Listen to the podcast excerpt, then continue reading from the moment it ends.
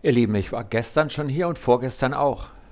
Wir hatten unser zweites Leitbildwochenende und es war total klasse. Und der Martin Schneider, bin ich mit ihm verwandt, der hat wirklich was zu sagen. Das ist total gut dabei zu sein. Also eine Ermutigung an euch alle, das ist jetzt nicht so stringent aufeinander aufbauend. Es gibt noch zwei Wochenenden, meldet euch doch an, es lohnt sich.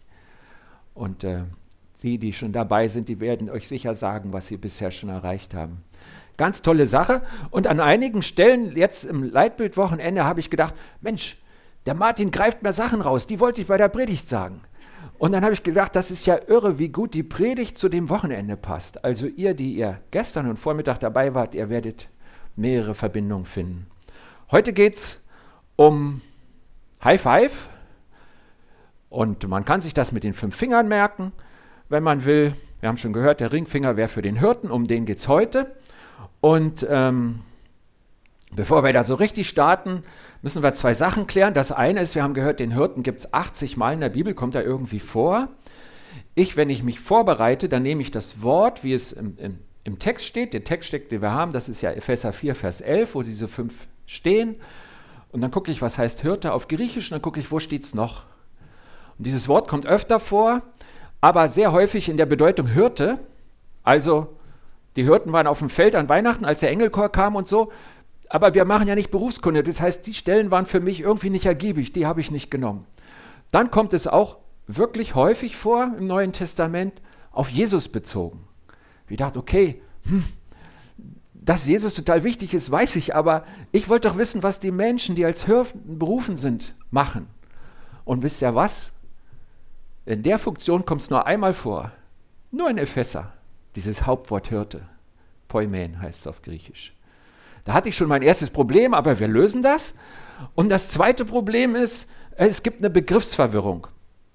Ich denke, wir kennen alle in unseren Gemeinden den Pastor. Pastor? Das ist, falls ihr das nicht wisst, das ist so eine hauptamtliche Person, die irgendwie zur Gemeindeleitung gehört oder je nach Gemeindestruktur sogar die Gemeindeleitung ist. Bei uns gehört sie dazu. Und der Pastor, das Wort kommt aus dem Lateinischen und das heißt auch Hirte. Okay, man könnte also denken, der Dienst des Hirten ist einfach das, was ein Pastor macht. Also dann wäre so die Formel, Hirte ist gleich Pastor, selbes Wort, andere Sprache, ist gleich Hauptamtlicher. Könnte man denken. Aber ihr Lieben, das ist einfach falsch. Das machen wir nicht so. Das ist sehr schade, dass wir für den Hauptamtlichen keinen besseren Begriff gefunden haben, denn nicht jeder in Gottes Hirtendienst, der ist auch Hauptamtlicher. Und nicht jeder Hauptamtliche hat die ausgeprägte Hirtengabe.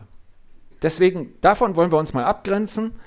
Und ähm, wir haben aber auch das Problem, wie nennen wir den Hauptamtlichen? Ne? Ich habe mal geguckt, im englischsprachigen Kontext heißt er oft Reverend. Ich geguckt, was das heißt.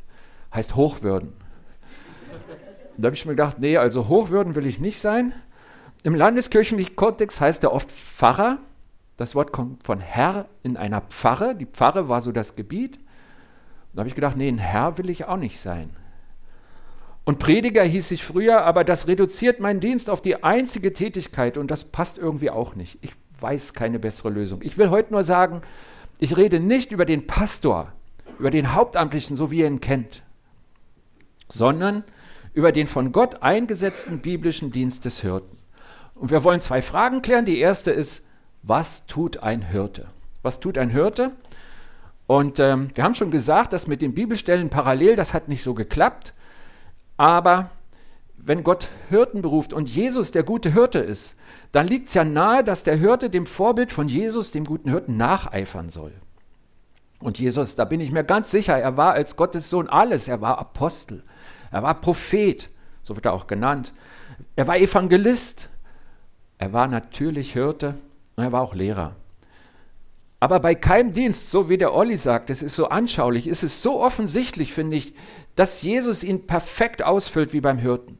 In Johannes 10 gibt es, könnt ihr nachlesen, wenn er sagt, über den Hirten will ich mehr wissen. Johannes 10. Da stehen wirklich ganz tolle Aussagen über Jesus den Hirten, die er von sich selber macht. Er sagt, ich bin der gute Hirte. Und er sagt, der gute Hirte lässt sein Leben für die Schafe.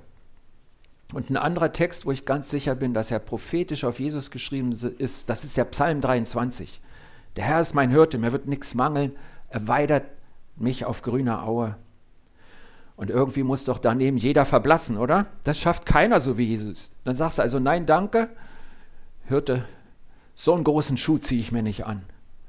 Aber vielleicht, ihr Lieben, ist das gut für mich, denn das erinnert mich und jeden anderen Hirten daran, dass es ohne Jesus unmöglich ist, diesen Dienst auszufüllen. Und das ist eigentlich gut für jeden Dienst, den du tust, dass du das weißt. Mir fällt es beim Hirten besonders auf, weil da sind einfach Aussagen drin, die passen nur auf Jesus. Und jetzt werden wir das machen. Wir schauen in diesen Standardtest, wir lesen zusammen den Psalm 23. Ich habe ihn nach der Basisbibel heute mitgebracht. Ihr könnt heute super mitlesen. Das finde ich total klasse. Genau. Wir lesen da, der Herr ist mein Hirte. Mir fehlt es an nichts. Auf saftig grünen Weiden lässt er mich lagern. Er leitet mich zu Ruheplätzen am Wasser, dort erfrischt er meine Seele. Und so ganz grob kann man sagen, der Hirtendienst der hat eine soziale, menschliche Komponente und eine geistliche, auf die Beziehung Gott-Mensch bezogene. Sozial-menschlich, damit meine ich, der Hirte, der schaut auf die Versorgung der Schafe mit dem Lebensnotwendigen. Das ist das, was jeder Mensch braucht. Wir reden jetzt über die übertragene Funktion und irgendwie gehört zum Hirtendienst Gesundheit, Nahrung, Arbeit, Wohnung, auch Gemeinschaft gegen die Einsamkeit ist, glaube ich, ein Grundbedürfnis, was heute, wo es heute oft fehlt. Und wir hatten bei diesen Grundbedürfnissen in den letzten Jahren dadurch, dass Menschen ohne jede Mittel kamen, bei den Flüchtlingen auch die Möglichkeit zu sagen, wir, wir helfen mit, wir gucken danach. Das war Hirtendienst, wo wir das ganz neu lernen konnten, denn wir leben ja eigentlich in einem Land mit viel Wohlstand. Genau, diesen Dienstbereich, den nennen wir heute oft Diakonie. Und das haben ja schon die ersten zwölf Apostel an Diakone delegiert die am Anfang für alles zuständig waren. Und dann haben sie gesagt, also dafür berufen wir diese sieben Diakone, seitdem heißen die Diakone. Und auch ich möchte diesen Bereich, diesen sozial-menschlichen mit den Grundbedürfnissen, möchte ich heute nicht weiter vertiefen. Wir halten nur fest, auch das ist ein Dienstbereich der Gemeinde und es hängt mit dem Hirtendienst zusammen. Und der zweite Bereich, der Hirte führt sie zur Ruhe, zum Frieden, zur Erfrischung der Seele. Und das ist diese seelisch-geistliche Komponente. Dass deine Seele Frieden hat, das hat nichts damit zu tun, ob du satt bist. Dafür brauchst du eine gesunde Beziehung zu dir selbst und vor allem zu dem, der dich geschaffen hat, zu deinem Gott. Und der mit dem Dienst des Hirten Begabte wird dir helfen, täglich um diese Stille zu kämpfen, weil sie umfochten ist, angefochten.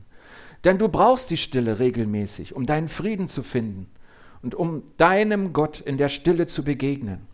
Und ich bin sicher, der Teufel, der Gegenspieler Gottes, versucht, die Stille von dir fernzuhalten. Der Hirte will dich zu Ruheplätzen leiten, damit du Gott begegnest und dich von ihm beschenken lässt. Wir lesen weiter.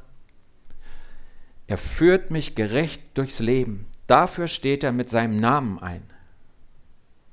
Er führt mich oder er leitet mich. Führer, das ist ja ein Wort, was wir nicht mehr mögen in Deutschland, der von Gott berufene Hirte, der wird dir nicht deine Entscheidungen abnehmen. Seine erste Aufgabe ist es nicht, dich zu führen, sondern dich zum guten Hirten Jesus zu leiten. Nicht der Hirte, sondern der Oberhirte Jesus hat den Namen, der über alle Namen ist und kann dich auf guten Wegen durchs Leben leiten. Das ist ganz offensichtlich. Im Namen Carsten steckt nicht die Kraft, dass dein Leben sich wendet, dass du zum Guten kommst. Aber ich kann dir sagen, wo du den findest, und das steckt im Namen Jesu. Meine Aufgabe als Hirte ist es, dich immer wieder zu Jesus zu führen. Suche ihn in deinem Leben. Suche sein Reden, sein Handeln durch seinen Geist. Rechne mit seiner Führung. Lasse seine Leitung zu. Er führt dich auf rechter Straße um seines Namens willen. Und muss ich durch ein finsteres Tal, fürchte ich kein Unglück, denn du bist an meiner Seite. Dein Stock und dein Stab schützen und trösten mich. Schützen. Jesus kann dich tatsächlich in der Gefahr schützen. Es gibt viele Berichte von Christen, die Jesus in ihrer Not gerufen haben und seine Hilfe bezeugen, davon weitersagen und erzählen, ich habe das erlebt, Jesus hat mich beschützt, teilweise durch klare Wunder. Gott kann dich beschützen. Und ehrlich gesagt, ich bete für mich und meine Lieben jeden Tag um diesen Schutz. Und ich sage, was ich sehe, Gott tut das. Der von Gott berufene Hirte, der kann das nicht auf physische Weise. Also ich kann euch nicht gut beschützen. Also herausragend denke ich an das, wo die Becky mal erzählt hat, dass der kleine Benjamin auf die Straße gerannt ist und sie ihn im letzten Moment irgendwie erwischt hat und es kam ein Auto. Und ich habe so ihre Angst mitgespürt und wie der Schock auch in meine Glieder fiel und ich so dankbar bin für die Becky und mich über den großen Gott freue, der schützt und der den kleinen Benjamin geschützt hat. Was kann der im Hirtendienst stehende Mensch tun? Er hat die Aufgabe, dich vor Gefahren zu warnen, dir Wege zu zeigen, die dich vor Gefahren schützen. Er kann den Lehrer zur Hilfe rufen und sie können dir dabei helfen zu lernen, welche geistlichen Waffen Gott dir gegeben hat zu deinem Schutz. Schützen und trösten. Trösten. Oft ist Gott selbst der beste Tröster. Auch dafür gibt es viele Zeugnisse sagen wir Christen, also Beispiele, wo Christen sagen, das habe ich so erlebt. Gott war mein Trost, er hat mich getröstet. Und das ist aber so, dass Gott ja seinen Geist in dich ausgegossen hat, wenn du an Gott glaubst. Wenn du Jesus in deinem Leben annimmst, in dem Moment empfängst du den Heiligen Geist, der ist ausgekippt, also in der Fülle. Nicht knickerig, sondern voll ist er in dir. Und wisst ihr was? Diesen Heiligen Geist, den hat Jesus selber ja auch Tröster genannt. Das heißt, der Tröster Gottes ist ausgekippt in dich rein. Du hast den Geist des Trostes in dir. Und Gott liebt es, durch Menschen zu handeln, die seine Kinder sind. Auch du sollst trösten.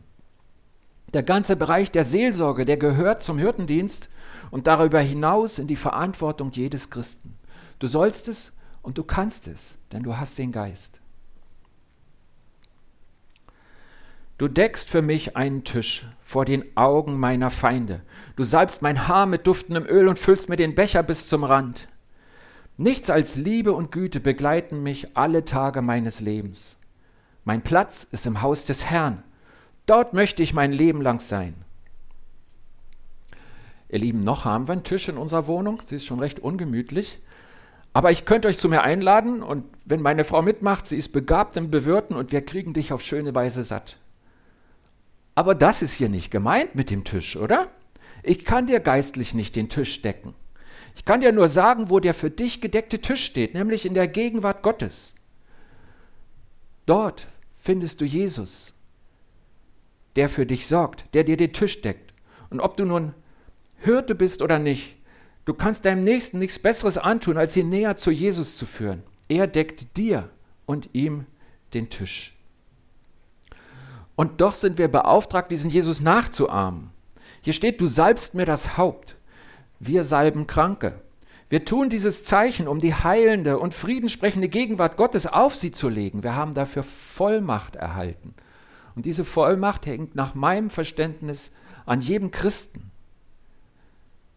Vielleicht verstärkt an Einzelnen, die dafür eine besondere Berufung Gottes haben, aber grundsätzlich an jedem Christen. Wir sind dazu berufen. Wir teilen das Abendmahl aus und führen in die Gegenwart Jesu. Wir nutzen die Vollmacht, in seinem Namen den Segen auszuteilen und über der Gemeinde und über Einzelnen auszusprechen. Und vielleicht sollten wir auch noch mutiger werden darin, andere zu salben, zum Beispiel wenn sie einen Dienst für Gott übernehmen. Vielleicht haben wir noch gar nicht alles ergriffen von den Aufgaben und Fähigkeiten, die Gott in uns gelegt hat, geschüttet hat, wie Paulus im Römerbrief schreibt auf einen Nenner gebracht. Der gute Hirte führt die Menschen nicht selbst, er führt sie zu Jesus. Der gute Hirte führt die Menschen in die Gegenwart, in das Haus Gottes. Davon schreibt ja auch David.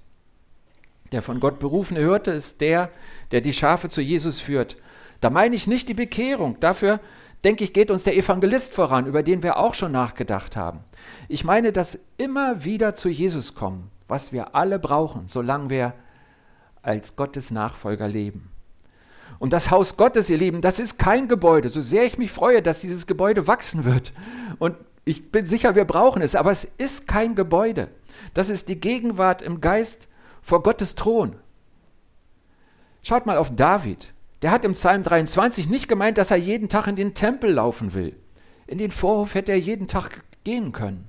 Er war doch der König, wer hätte ihn gehindert? David hatte eine Sehnsucht nach dem Ort, wo er in der ständigen Gegenwart Gottes sein kann. Und diesen Ort zeigt dir der Geist Gottes. Dort erhältst du seinen Frieden, seine Liebe, seine Weisung für dein Leben. Wenn du von dort kommst, bist du gestärkt und gerüstet für dein Leben. Der Hirte weiß das. Und er wird versuchen, seine Schafe in diese Sehnsucht zu führen und ihnen zu helfen, dorthin zu kommen. Psalm 23. Willst du noch mehr wissen über den guten Hirten? Dann merkt er noch eine Adresse in der Bibel, und zwar Hesekiel 34. Noch ein ganzes Kapitel nur über den guten Hirten, wo Gott sagt, ich selber werde das so und so und so machen. Wieder der Hirte, wieder Gott. Hesekiel 34, das können wir unmöglicher lesen, das ist länger als der Psalm 23. Aber ein paar Verse habe ich euch noch mitgebracht, weil da noch was drinsteht, was wir noch betrachten wollen. Ich lese ein paar Verse aus Hesekiel 34. Gott sagt, ich will selbst meine Schafe weiden und ruhen lassen, spricht Gott der Herr. Die verloren gegangenen will ich suchen, die Versprengten zurückbringen, die sich etwas gebrochen haben, die will ich verbinden und die Kranken gesund pflegen. Das kennen wir, oder? Psalm 23 weitergeführt, in anderen Worten die gute Botschaft. Aber was kommt dann?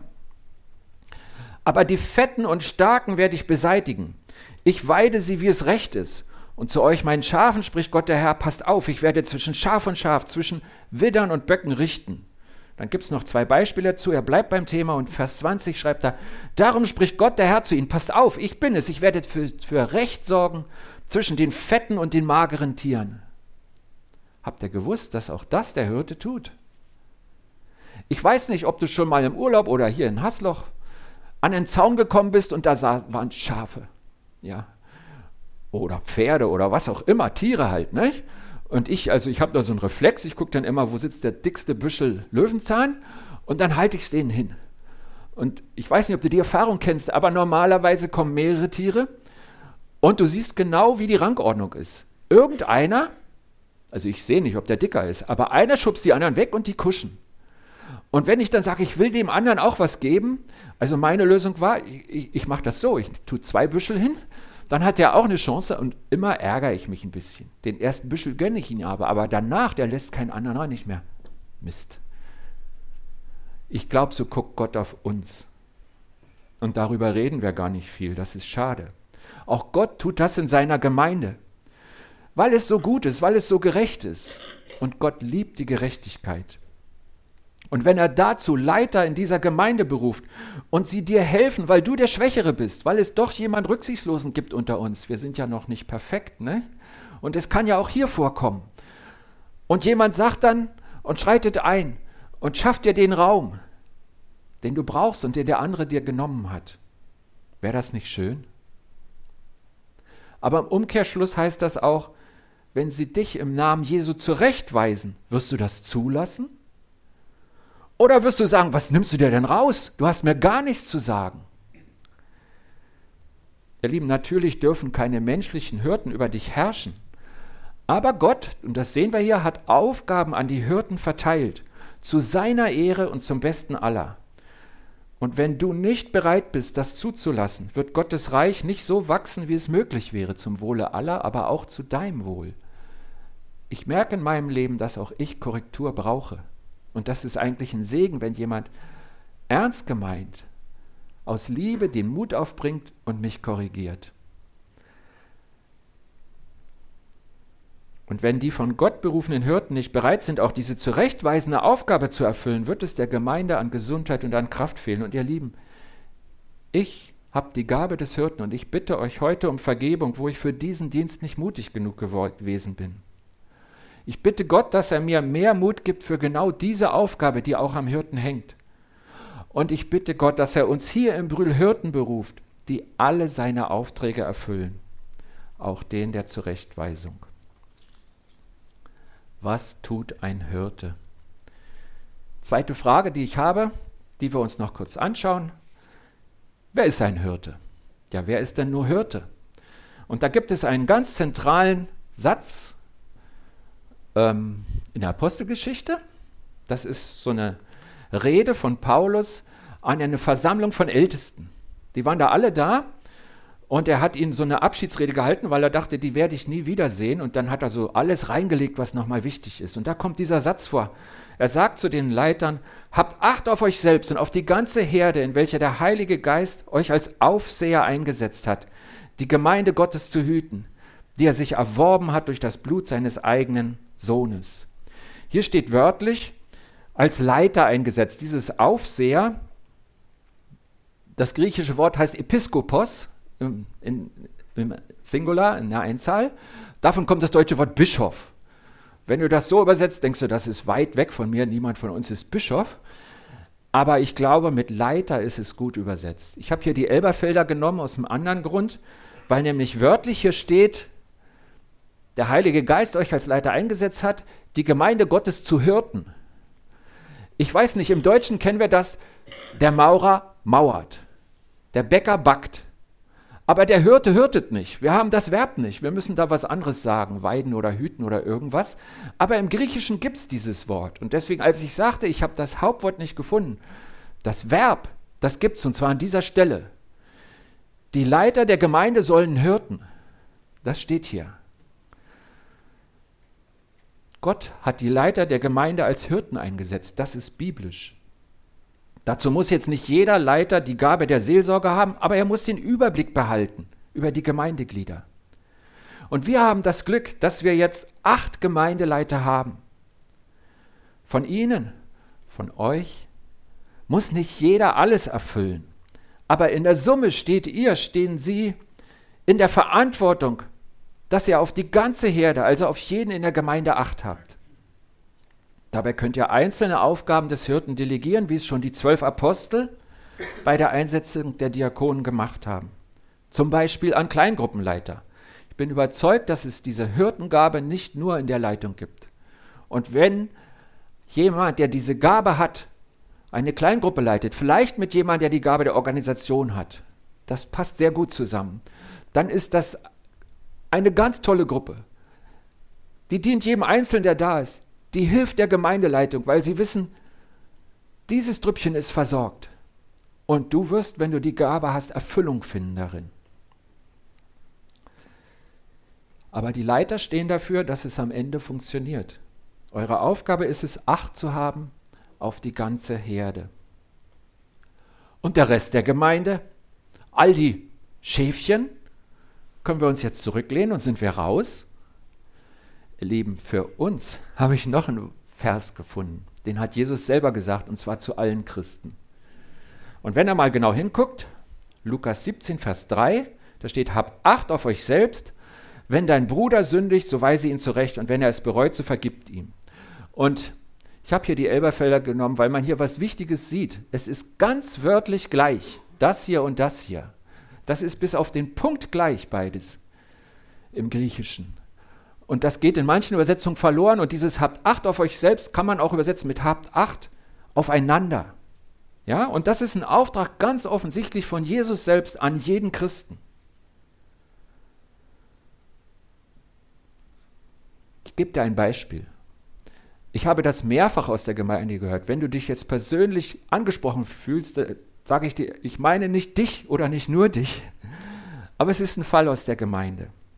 Wenn du seit 20 Jahren in guten freundschaftlichen Kontakt bist mit anderen Familien, ihr sogar miteinander in Urlaub gefahren seid und dann merkst du, diese andere Familie ziehen sich zurück, dann ist es deine Aufgabe, sie anzusprechen.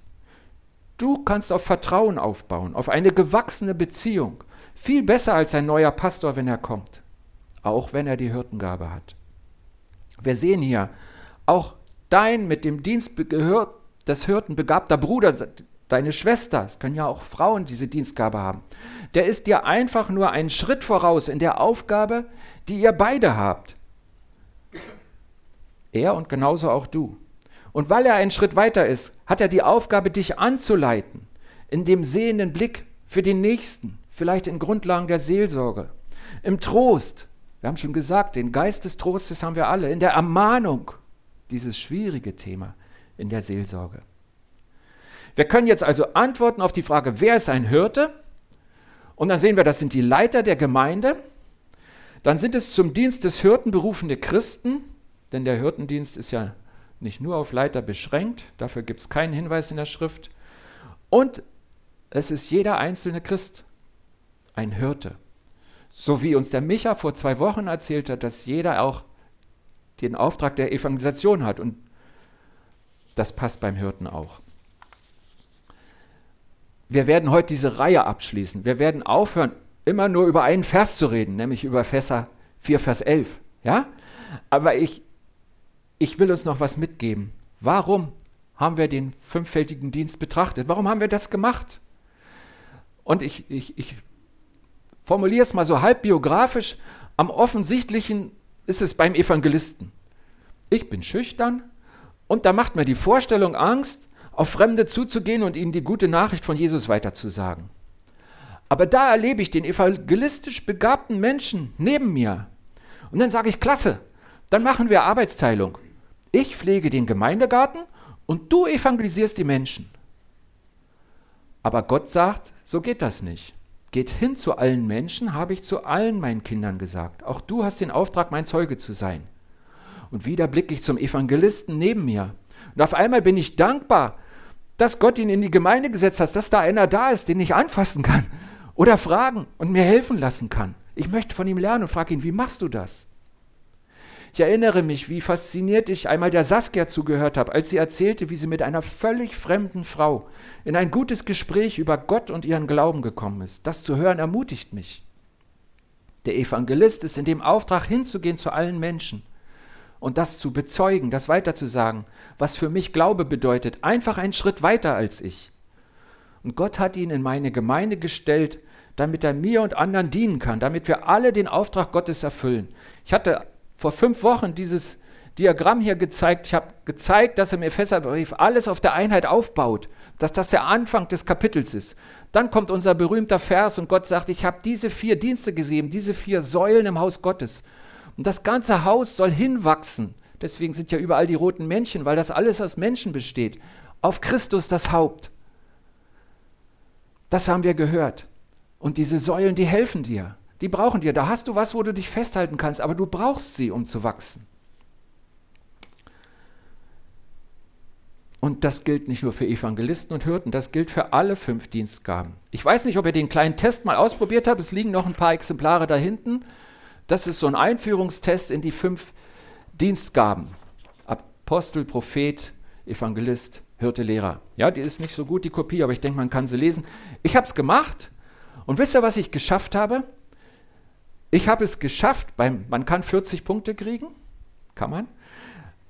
Ich habe beim Apostel null. Ich habe null, nix. Ein hoffnungsloser Fall? Vielleicht. Aber auch ich habe den Auftrag, wie der Apostel, Gottes Wirklichkeit zu erkennen und sie auf die Erde zu bringen. Ich habe den Auftrag, groß zu denken von Gott und von seinen Möglichkeiten in seiner Gemeinde und auch in mir, in meinem Leben. Auch ich sollte meinen Blick heben und das große Ganze sehen, was Gott tut und wo Gott hingeht. Mit mir, mit uns, mit vielen. Ich bin die Null. Werde ich darin wachsen? Ich glaube schon.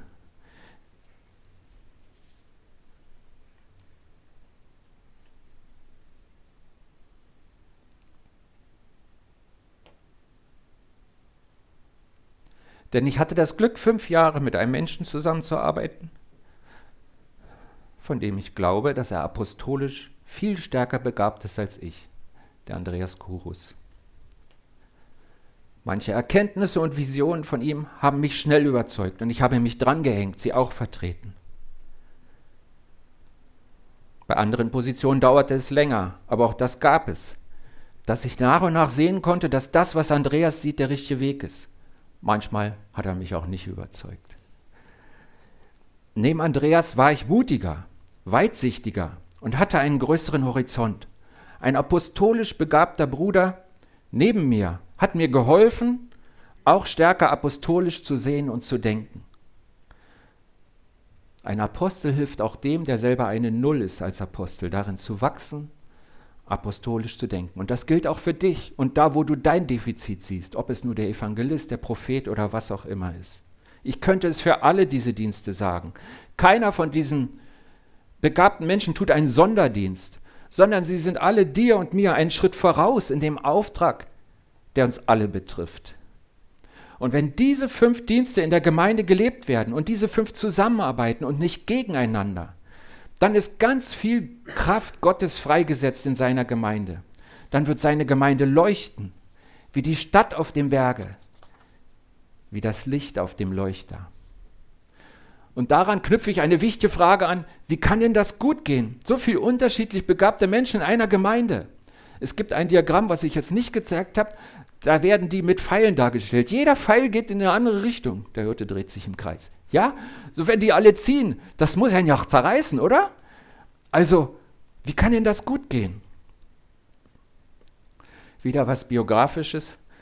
Andreas, Sigrid und ich, vor fünf Jahren, zu Beginn unserer gemeinsamen Leiterschaft, wurde uns vorhergesagt, dass es zwischen uns krachen wird, weil wir so unterschiedlich sind. Ihr Lieben, es hat nie gekracht weil Gottes Geist das nicht wollte und weil wir auf ihn hörten und ehrfürchtig miteinander umgegangen sind, trotz unserer Verschiedenheit. Wo der Heilige Geist Raum hat, wo wir ihm Raum geben, da geht diese Verschiedenheit gut. Und das ist ganz wichtig, ihr Lieben. Wenn ihr glaubt, am besten müssten wir uns alle ähnlich sein, dann habt ihr Gottes Handeln nicht verstanden. Denkt mal an das Bild mit dem Körper. Ein Auge hat mit dem Zeh nicht viel Ähnlichkeiten. Und Ohr und was du nehmen willst, Finger.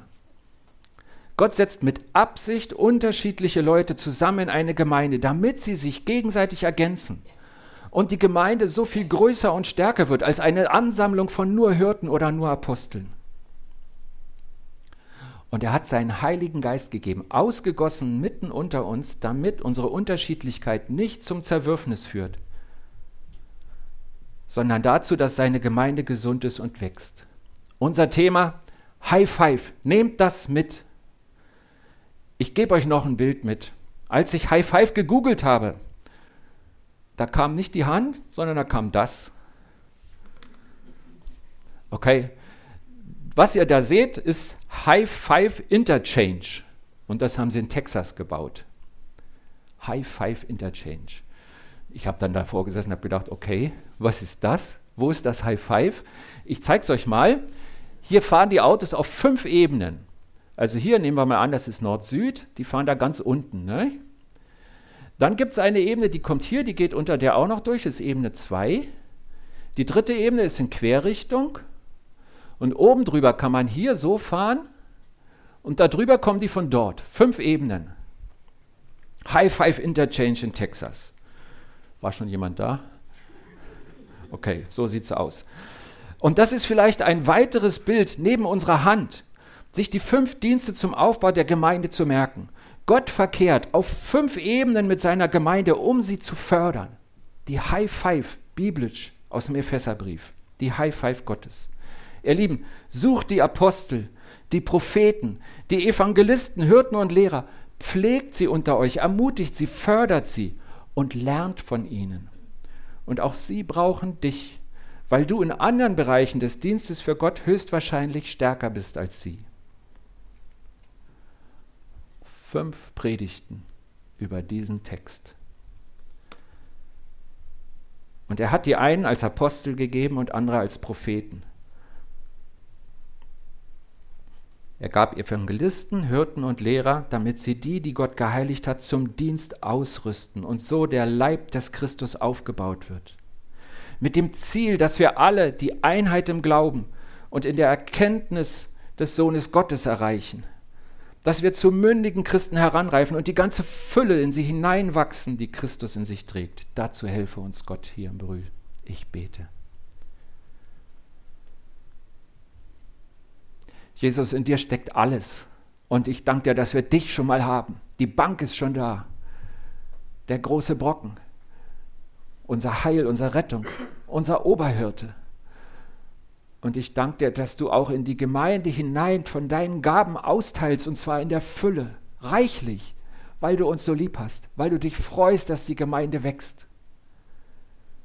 In meiner Bibel-App stand heute Morgen, wo zwei oder drei versammelt sind, da sind, bist du mitten unter uns. Ich danke dir dafür, Jesus. Dieses Versprechen steht. Es gilt uns hier in Brühl und überall auf der Welt. Und ich bitte dich für jeden von uns, dass wir lebendige Teile sind in deinem Bau, dass du uns als Säule oder als Baustein an der Stelle einsetzen darfst, wo du uns siehst und dass wir das erkennen dürfen und dass wir darin wachsen. Ich bin sicher, das machst du wirklich gerne mit uns und das ist ein Segen. Ich danke dir dafür. Amen.